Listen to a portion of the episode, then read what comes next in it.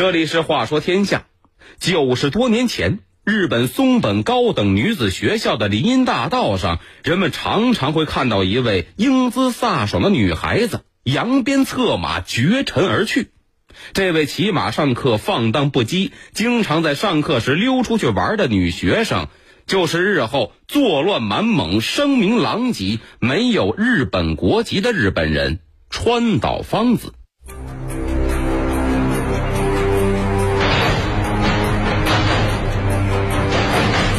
风雨飘摇的乱世，出身高贵的格格，日本浪人的养女，穿男人装的女间谍，复杂的身世，美丽的容貌，放荡的作风，强悍的个性，乱世怒放的罪恶之花。且听阿龙话说天下，东方魔女川岛芳子上集。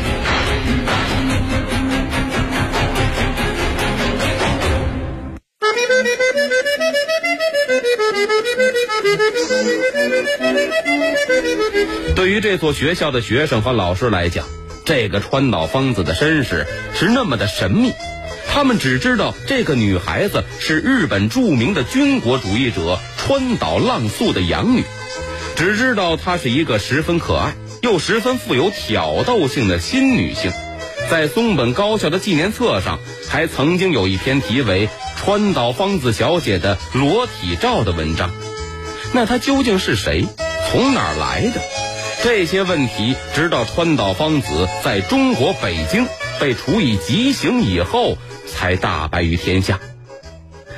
这位在学校里独领风骚，让许多男生都仰慕的马背公主，其实她的真名叫爱新觉罗显瑜。从她的名字，您就能看出来，她并不是什么地地道道的纯种日本人。他真正的身份是当时皇室肃亲王善耆的第十四格格，生于一九零六年，也就是清朝末代皇帝溥仪继承皇位的前两年。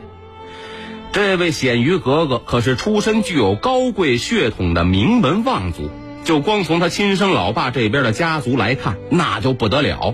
他老爸的曾祖父是肃亲王豪格，那是皇太极的儿子。是开创了二百多年大清基业的元勋，在清代众多的亲王郡王里，最为显赫的就得数八大铁帽子王了。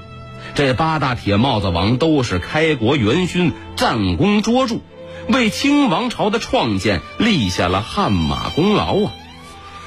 而这肃亲王家在这八大世袭皇族里，那可是泰山北斗，独占鳌头。这位显瑜格格。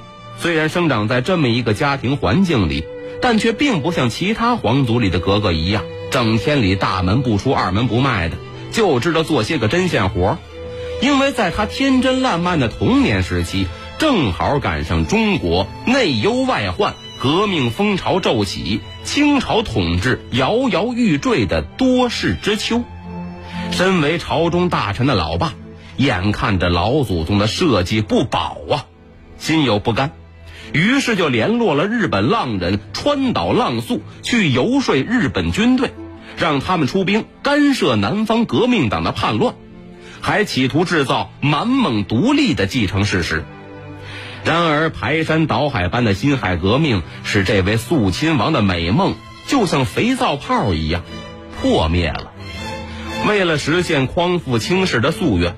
肃亲王愣是把自己的几个儿子分遣到了满洲、蒙古和日本，就连自己最喜欢的女儿显瑜，也送给川岛浪速做养女，以图日后能够有所作为。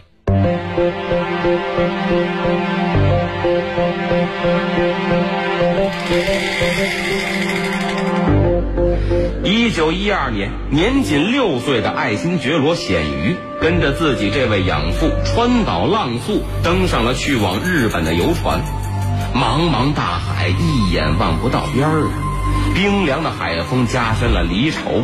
船上的小女孩双眼噙着泪水和惊恐，她不知道前面等待她的将是什么样的命运。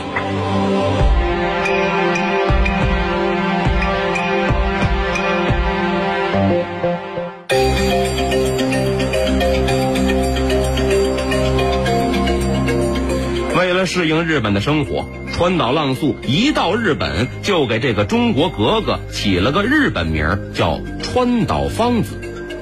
其实说到名字，在川岛芳子的一生可不止这两个名字，还有什么金城三、金梦之、川岛良子、川岛良辅，这么多的名字，倒还真符合他这个特务汉奸的职业特性。除了换名字。川岛浪速还专门为他请了家庭教师，帮助他学习日语以及日本的各种风俗习惯。当然了，更重要的是随时随地的对他灌输日本军国主义那一套理论。一晃五六年过去了，昔日那个曾经因为不想离开父亲身居异乡哭鼻子的中国格格，现在已经长大成人了。变成了一个身穿和服、说着一口地道日语、见人大大方方的鞠躬行礼的日本姑娘川岛芳子。看来这个时候的她已经完全适应了日本的生活，而且感到如鱼得水呀。川岛芳子在松本高等女子学校上学的时候，因为长得漂亮，性格又是那么洒脱豪爽，所以和其他日本女孩比起来。她是那么的与众不同，她常常穿着水兵服，头发有时候梳成辫子，有时候又随意的飘在两肩，十分的妩媚。这可让她成了当时学校里最风流、最特殊的女孩，招的那些狂风浪蝶围着她是团团转。但是川岛芳子来到日本的真正目的，可不是成为什么学校里的校花。而是有着军事任务的，所以随着年龄的增长，再加上亲生老爸和养父的事业，现在正急需一批有才华的后备军。就这样，川岛芳子开始接受了有关政治事务、军事技能、情报与资料收集等各方面的一些专门训练。川岛芳子从事的是男人的工作，所以穿着打扮。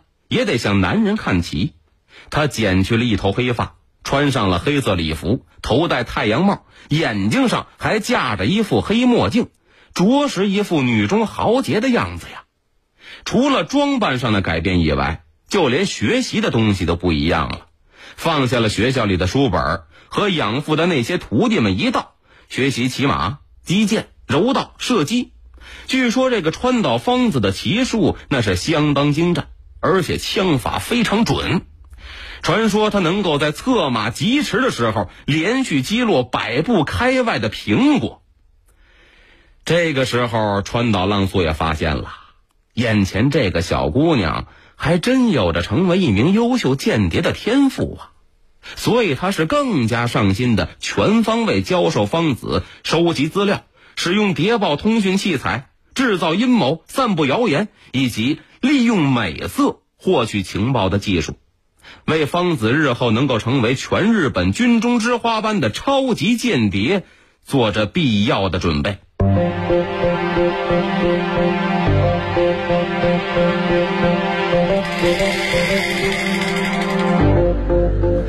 面对养父的细心栽培，方子的心里早已种下了成大业、立大功的日本武士道思想的种子。很快，这个如花似玉、美艳动人的天真少女，将用纤细的双手敲开日本谍报机关的大门。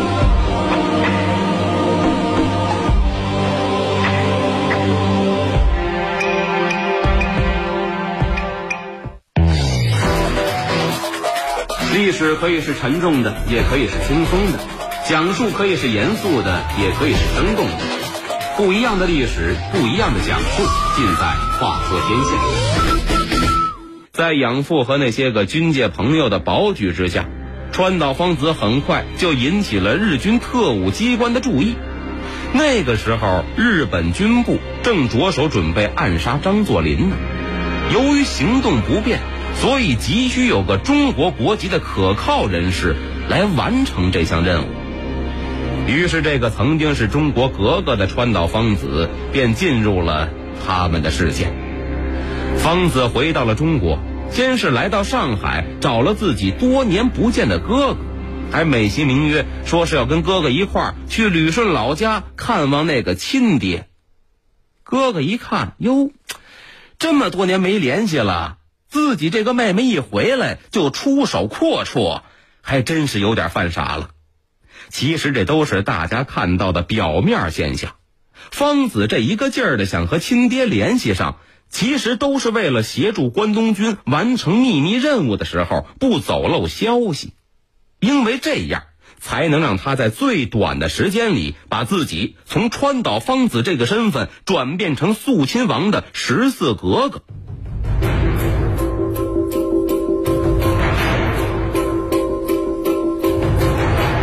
他到了上海之后。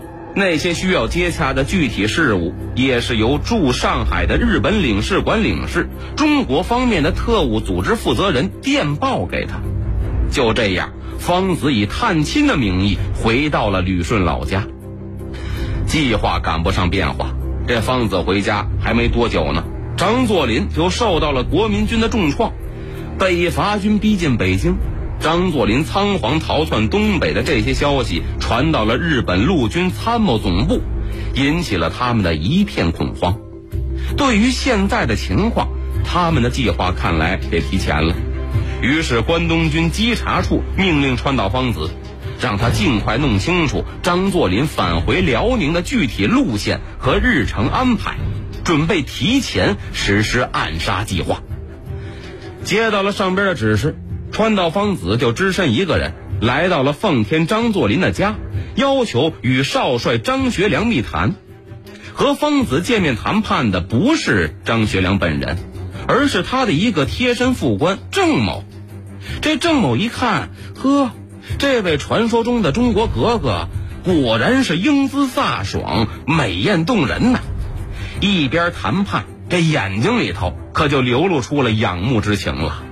这可真是合了方子的意了，不是有句老话吗？英雄难过美人关呢。既然你们头不给我这机会，那我就从你下手。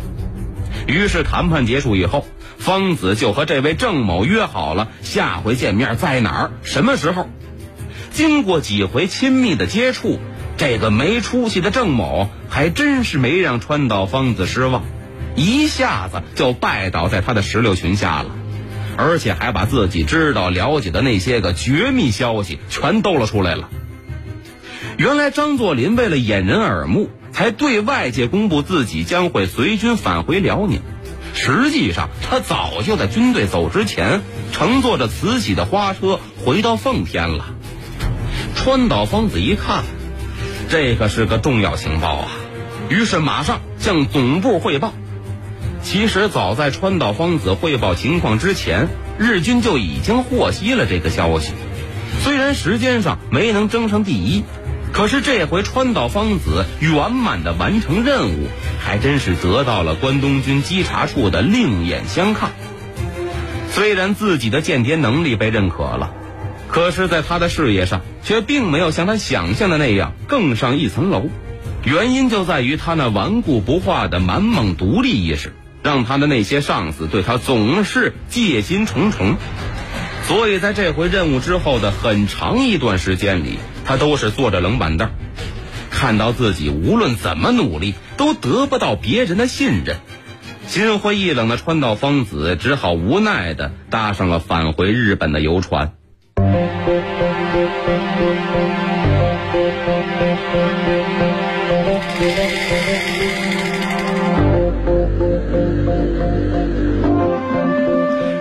野心勃勃的川岛芳子绝对不会放弃自己的目标，他相信自己能成为日军中最好的间谍，所以没过多久，他就又回到了大连，作为关东军特务处的一名特别人员，活跃在中国的军政界。在这期间，芳子认识了日本特务机关长官田中隆吉中将。正是与田中的结识，使川岛芳子的命运发生了重大转折。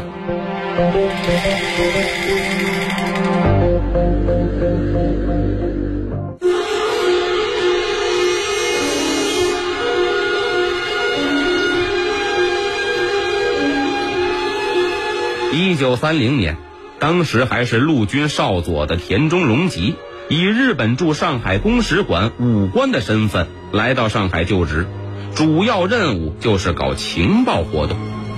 到职不久，他在一次招待会上认识了芳龄二十三岁的川岛芳子，在芳子的美人计之下，很快这位年近四十的中田隆吉就神魂颠倒的丢了魂了，还特意为芳子买了一所大房子。两个人过起了金屋藏娇的小日子。其实这种不一般的魔鬼恋情，早就是方子计划好的了。虽然当时田中只是个少佐，但您别忘了，他可还是个特务机关负责人呢。这才是方子的兴趣所在呢。因此，对于方子来说，田中比其他男人更有利用价值。看来这回方子真是没有白受他养父的培养。为自己走上谍报舞台拿到了一张头等入场券。随着局势的进一步恶化，震惊中外的满洲事变终于爆发了。这个时候，日本在沈阳的特务机关正密谋策划拥立清朝的废帝爱新觉罗溥仪，还设法把他从天津静园弄到旅顺的大和旅馆。由于当时风声太紧了，走的时候又太匆忙。所以溥仪连老婆都没能通知，就一个人走了。等秋红皇后得知溥仪一个人走了，闹的是天翻地覆，一定要过去找他。为了这事儿，整天是疯疯癫癫的，都快成了神经病了。溥仪一听自己老婆都这样了，就求日方能够把他老婆接来。结果这个任务就落在了川岛芳子身上。一九三一年十一月的一天，一位着装入时、窈窕妩媚的漂亮女人来到了天津日本租界宫岛街溥仪的住所。她身穿大开气儿的胭脂色旗袍，旗袍上边用金银线绣成的龙状花纹，脚穿一双用同样布料做成的鞋，脸上涂着胭脂，嘴上抹着口红。那艳丽的风姿真是倾国倾城了。这个人不是别人，正是有着秘密任务在身的川岛芳子。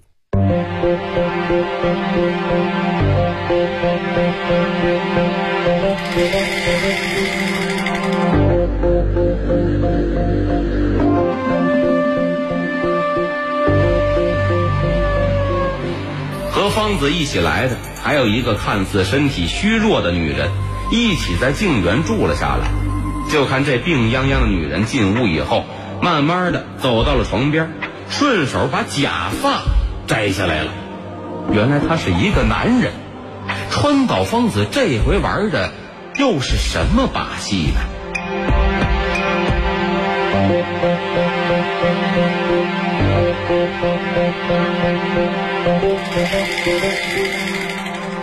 几天过后，静园里竟然出了这么一件怪事儿，说是肃亲王十四格格带来的那位朋友死了。